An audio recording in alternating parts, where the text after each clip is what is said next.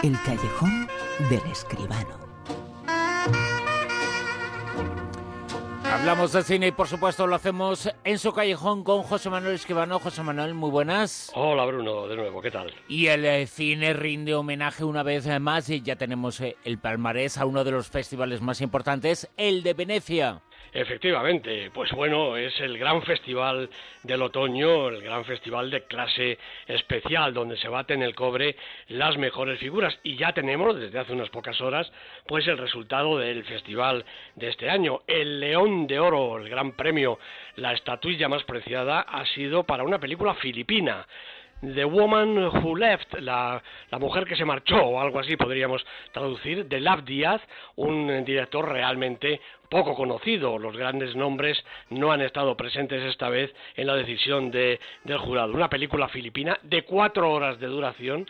Naturalmente, el público no va a ser quien la apoye, pero desde luego sí la crítica. El gran premio del jurado, el otro gran premio del festival, ha sido para Animales Nocturnos, la película de Tom Ford. El premio al mejor director se ha repartido este año para Matt Escalante, el director mexicano, el director de La región salvaje, y el veterano ruso Andrei Konchalovsky con su película Paradise. Los premios de interpretación, las copas Volpi del Festival de Venecia, han sido la masculina para Óscar Martínez, el argentino, por El Ciudadano Ilustre, y el premio femenino que me llena de alegría porque es una de mis actrices favoritas para Emma Stone por su personaje de La La Land, la película que inauguró el festival y que desde luego ha encantado a todo el mundo. El mejor guion se lo ha llevado Noah Oppenheim por la película Jackie y atención porque algo nos hemos traído para acá. El premio a la mejor interpretación femenina de la sección Horizontes, donde concursaba la película Tarde para la ira de Raúl Arevalo, ha sido para nuestra Ruth Díaz, que verdaderamente hace en la película una interpretación sensacional, como la de Antonio de la Torre, como la de los demás personajes de esta película, que va a ser Bruno la sensación de estos últimos meses del año. Tarde para la ira, mm, ya te digo desde ahora que se va a llevar más de un cabezón, más de un Goya en la edición de este próximo enero. Enero o febrero, cuando sean los Goya. Pues apuntamos eh, bien. Tarde para la ira va a ser una película muy importante. No sé si tan importante como Las Cuatro Horas, como Benur, pero no es americana, es eh, filipina. La película ganadora del eh, premio más importante del Festival eh, de Venecia, uno de los es, festivales importantes. Y Pedro Almodóvar será candidato al Oscar, otro de los grandes, otra vez, una vez más, en la alfombra roja. Pues sí, no lo va a tener fácil, ¿eh? porque yo creo que raramente la Academia eh, premia repetidas veces a un mismo personaje, director, eh, sobre todo en la, en la categoría de la película de habla no inglesa. Pero bueno, ahí está Julieta, una película muy seria, una de las mejores películas en esta última etapa de Pedro Almodóvar. Yo animo a todo el mundo que no la haya visto a que vaya a verla porque todavía está en, en cartelera. 21 semanas lleva en el Super 10 y por lo tanto también en la cartelera. Creo que es la mejor opción que tenía la Academia, sin demérito desde luego de La novia de Paula Ortiz y del Olivo de Iciar Boyaín, películas estupendas, pero quizá mm, eh, más pequeñas, menos conocidas. La opción de Almodóvar siempre es segura. Almodóvar va a estar en Hollywood como en su casa y como te decía al comienzo del programa, muchas veces el premio no se lo lleva exactamente la mejor película, sino la que mejor se publicita, la que mejor se hace para que la vea todo el mundo, la que mejor se coloca entre eh, los académicos americanos, y eso Pedro Almodóvar y sus productores, su hermano, en fin, lo saben hacer prácticamente mejor que nadie. Pedro Almodóvar estará en la ceremonia de los Oscar. Hay un antes y un después del bombardeo de Guernica. Marcó historia porque fue el primer bombardeo importante sobre población civil Pues sí. que existió. Jamás eh, una auténtica desgracia que tuvo lugar en nuestro país. Ahora una película recrea esa historia, una historia tremenda. Para ustedes solo una historia, para nosotros cuestión de vida o muerte. Este sitio me recuerda por qué hago lo que hago. Siga las reglas, señor Howell. Imagino que es carismático. Eso es innegable. Ambos queremos lo mismo, Henry. El problema es que uno de los dos no es libre. Teresa. Los españoles no piensan en el mañana. Muy pronto no habrá un mañana para ellos. Me pasa como usted. No encajo en muchos sitios. Eres un espía. ¡No! Esto no es un juego, Teresa. ¿Lo entiendes? ¿A dónde la llevas? Fue un bombardeo terrible. Ahora está en la gran pantalla. El séptimo arte se ha acordado de esa auténtica barbaridad que fue el bombardeo de Guernica y lo representa en esta película que se acaba de estrenar José Manuel. Efectivamente, la ha dirigido Coldo Serra y sus protagonistas son James Darcy, María Valverde, Jack Davenport, entre otros. Bueno, eh, eh, entre la primera película eh, de Coldo Serra, una muy interesante, Bosque de Sombras, del año 2006, y esta segunda, pues el director se ha dedicado a la televisión y ahora vuelve a la pantalla grande para contar este, como muy bien decías, tremendo episodio de la Guerra Civil Española. Ya sé que van a decir que es otra película de la Guerra Española.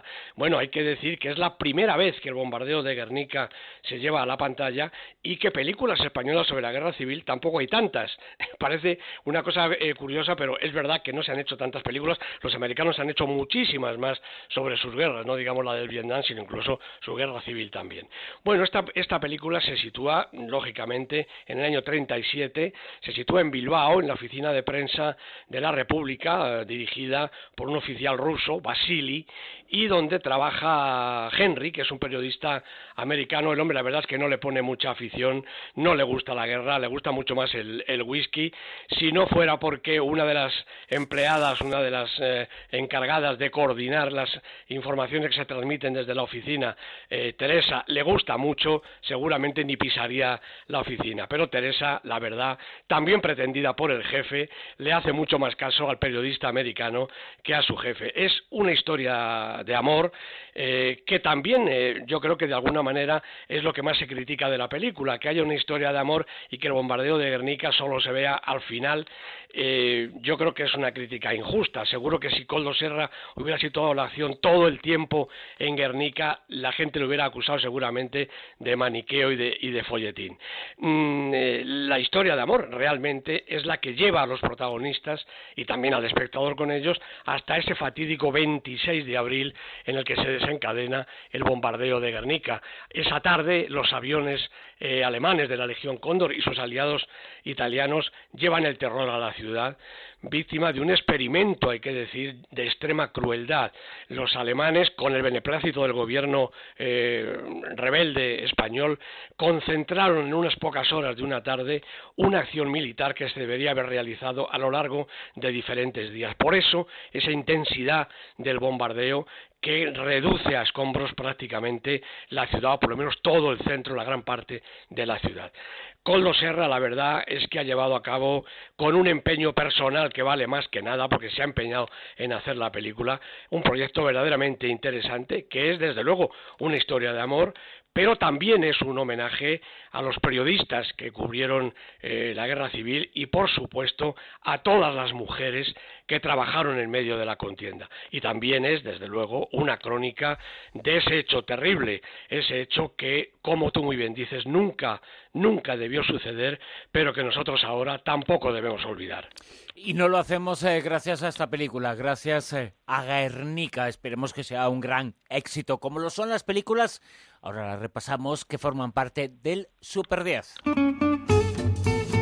La lista que combina todos los factores en juego que sitúa esta semana en el puesto número 10 ¿ah? Bueno, pues una película estupenda del maestro Zhang Yimou, Regreso a casa, cinco semanas en la lista, ha bajado un puestecito. Nueve. También ha bajado en su segunda semana Cuerpo de élite, la película de Joaquín Mazón, con un reparto coral que encabezan Miki Esparvé y María León. Ocho. Bueno, aquí está la película de la semana, claro, no podía ser de otra manera. Eh, ben Hur, de Timur Beckman Betov, con Jack Houston, Morgan Freeman, ha hecho un taquillaje más que respetable y eso la coloca como película de la semana, primera semana en el Super 10. En el 7. Sunset Song, la película de Terence Davis, no es una película fácil, pero es una película extraordinaria. Seis semanas en la lista, ha bajado un puesto. Seis. Bueno, también ha bajado un poquito Julieta en esta ocasión. Son, como decía antes, 21 semanas en el Super 10. Todavía va a tener un poquito más de vida porque basta que vaya a, a, los Oscars de Hollywood para que vaya más gente a verla. La película de Pedro Almodóvar con Elma Suárez y Adriana Ugarte. 5. Mascotas, la película de animación de Chris Renaud y Jarrow Cheney, la película, Bruno, que seguramente va a ser la campeona de taquilla en esta temporada, en este año. Vaya camino de los 20 millones de euros de recaudación. En el 4. Escuadrón Suicida, otra comedia más o menos bélica de Debbie Taylor con Will Smith, Margot Robbie, cinco semanas en la lista, ha bajado un puesto. Nos colgamos eh, las medallas. La de bronce en el puesto número 3 es para... Pues una estupenda película también de animación, Cubo y las dos cuerdas mágicas, dirigida por Travis Knight, segunda semana en el Super 10. En el 2. Subiendo desde el 5 una película que quiere ser un documental, pero en el fondo es como una especie de comedia dramática, Elvis y Nixon. Elvis y Nixon en el despacho oval se hicieron una foto que se ha hecho célebre, se ha hecho famosa y esta es la historia de ese encuentro. Lisa Johnson es la directora, Michael Shannon y Kevin Spacey los protagonistas. Y en lo más alto, puesto número uno, el oro para... Pues sigue para Café Society, la película de Woody Allen, con unos estupendos Jesse Eisenberg y Kristen Stewart de protagonista. Segunda semana en el Super 10, las dos en lo más alto. José Manuel Esquivano, nos escuchamos el próximo fin de semana. Pues un abrazo, hasta entonces, Bruno.